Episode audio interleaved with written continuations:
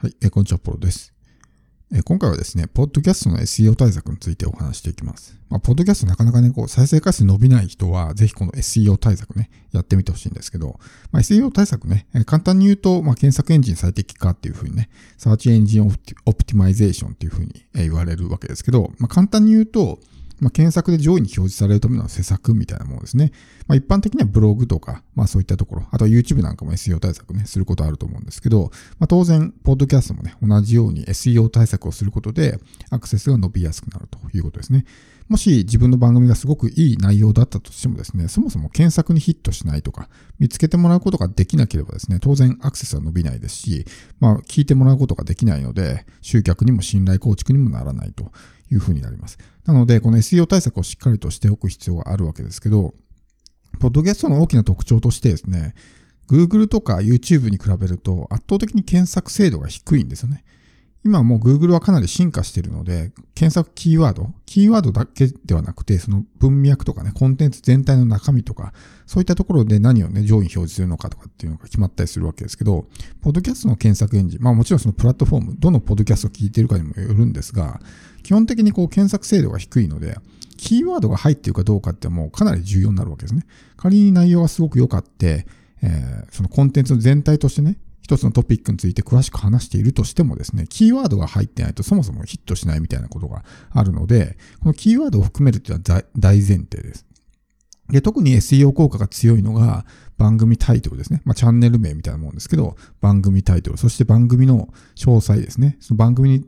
のこう解説欄みたいな、プロフィールのところに出てくると思うんですけど、あそこにキーワードを入れるとか、あとはエピソードのタイトルですね。そしてエピソードの概要。この4箇所には、こう、キーワードをね、入れておくのがいいんですよね。だから、このまあ、例えばこの番組だとパワーポッドキャストの作り方みたいな感じでね、タイトルがついてますけど、その後ろにスモールビジネスのためのね、ウェブマーケティング戦略みたいな感じのこと、コンテンツマーケティング戦略かっていうふうに入ってるわけですけど、これはまあ検索キーワードを意識してるわけですね。ポッドキャストっていうふうに検索した場合とか、あるいはビジネスとかね、あるいはマーケティングとかね、っていうキーワードで検索した時にヒットしやすくなるようにするために、ちょっとそういうね、若干長い感じのタイトルにしてるわけですね。で、これが全然例えば、ね、アポロズラジオみたいな感じのタイトルだったら、ヒットしないわけですよ。仮にその中身がポッドキャストにね、関する情報発信をしていたとしても、ね、ポッドキャストって検索した人が僕のね、この番組にたどり着くかっていうと、たどり着かないですよね。なぜならキーワードが入ってないから。だから大前提としてチャンネル名とか、そのチャンネルのね、詳細、概要欄にキーワードが入ってるかっていうのはすごく大事なので、そこにね、いかにこうキーワードを入れていくのか。あんまりこう不自然な感じに、こうキーワードスタッフィングって言われる、いわゆるその、かなり不自然なね、キーワードの詰め込みっていうのはあんまり良くないんですけど、そういった自分のチャンネルを聞く人たちがどんなキーワードで検索するのかっていうのをね、こう自分で調べて、そういったキーワードをまあまぶしていくっていう感じですね。メインチャンネルの方だと、企業とか副業とかね、マーケティングとか、まあいろいろそんなキーワードがね、入ってるわけですけど、そうするとその企業とか副業とかで検索した人にもヒットしやすくなるわけですね。で、このキーワードを入れるときの、まあ、ポイントとして、できる限りこのフロントロードにするっていうのが良くて、その、最初の方に持ってくるわけですね。僕のこのチャンネル名は実はあんまり良くなくて、パワーポッドキャストの作り方、スモールビジネスのためのコンテンツマーケティング戦略みたいな感じですけど、仮にじゃあこのマーケティングっていうキーワードをで上位取りたいんだったら、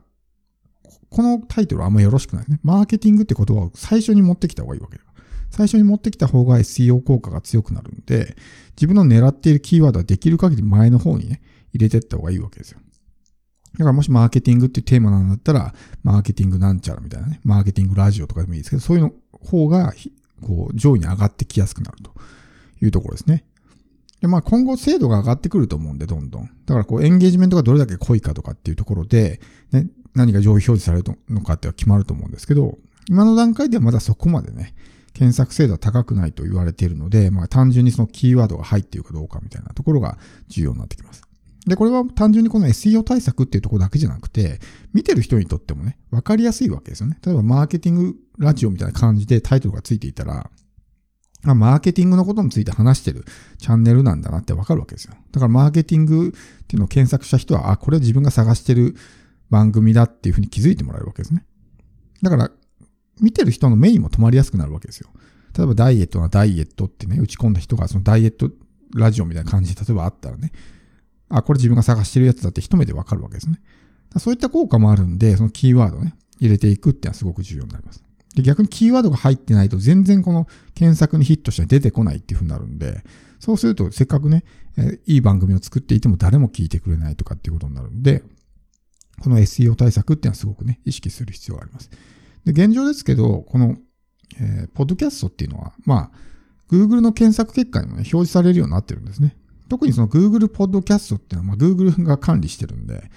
その例えば Web マーケティングとかでね、で、ポッドキャストとかで検索すると、自分のその番組、ポッドキャストが検索結果に出てきたりするんですね。通常であればそのブログ記事とか、YouTube の動画とかがね、検索の上位の方に出てると思うんですけど、ポッドキャストもそこにね、含まれるようになってくるわけです。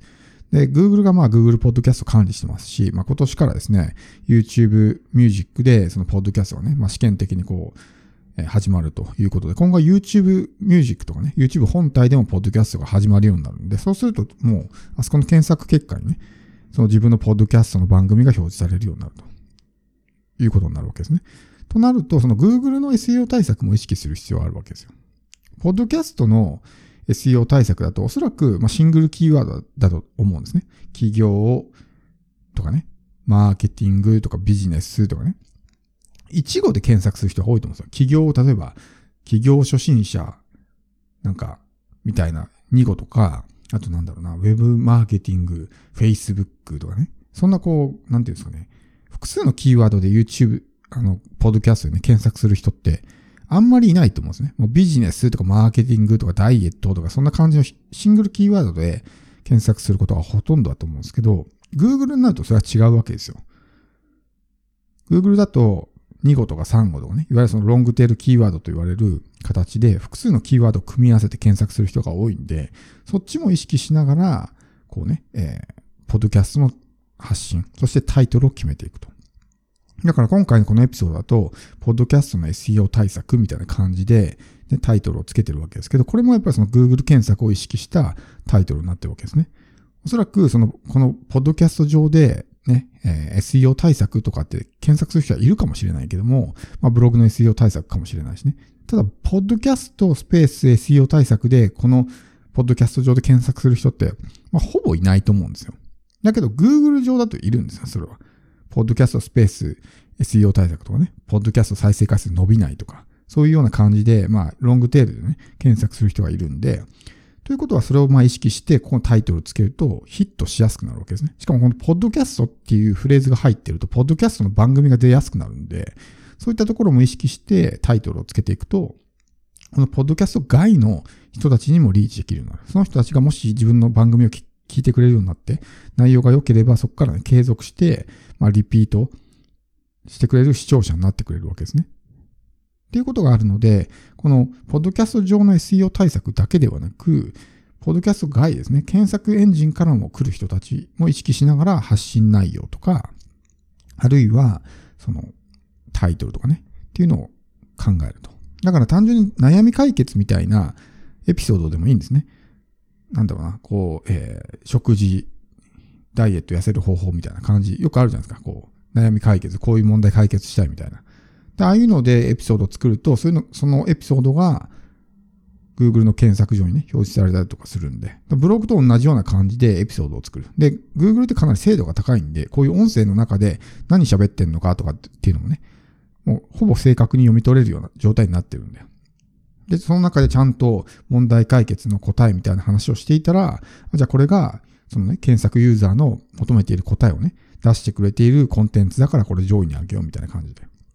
上に上がってきやすくなるんで、そういう悩み解決とか、普通にまあだからブログのキーワードリサーチと一緒ですよね。何に悩んでんだろうってキーワードリサーチして、それに対する答えのね、まあ音声を作ってアップすると。そうすると普通にその悩み解決で問題をね、解決した人が検索した時に自分のポッドキャスト番組が上位に表示されやすくなるということなので、まあ、こういったところの、えー、SEO 対策、まあ、キーワードリサーチも含めですね、やっていくと再生回数が伸びやすくなります。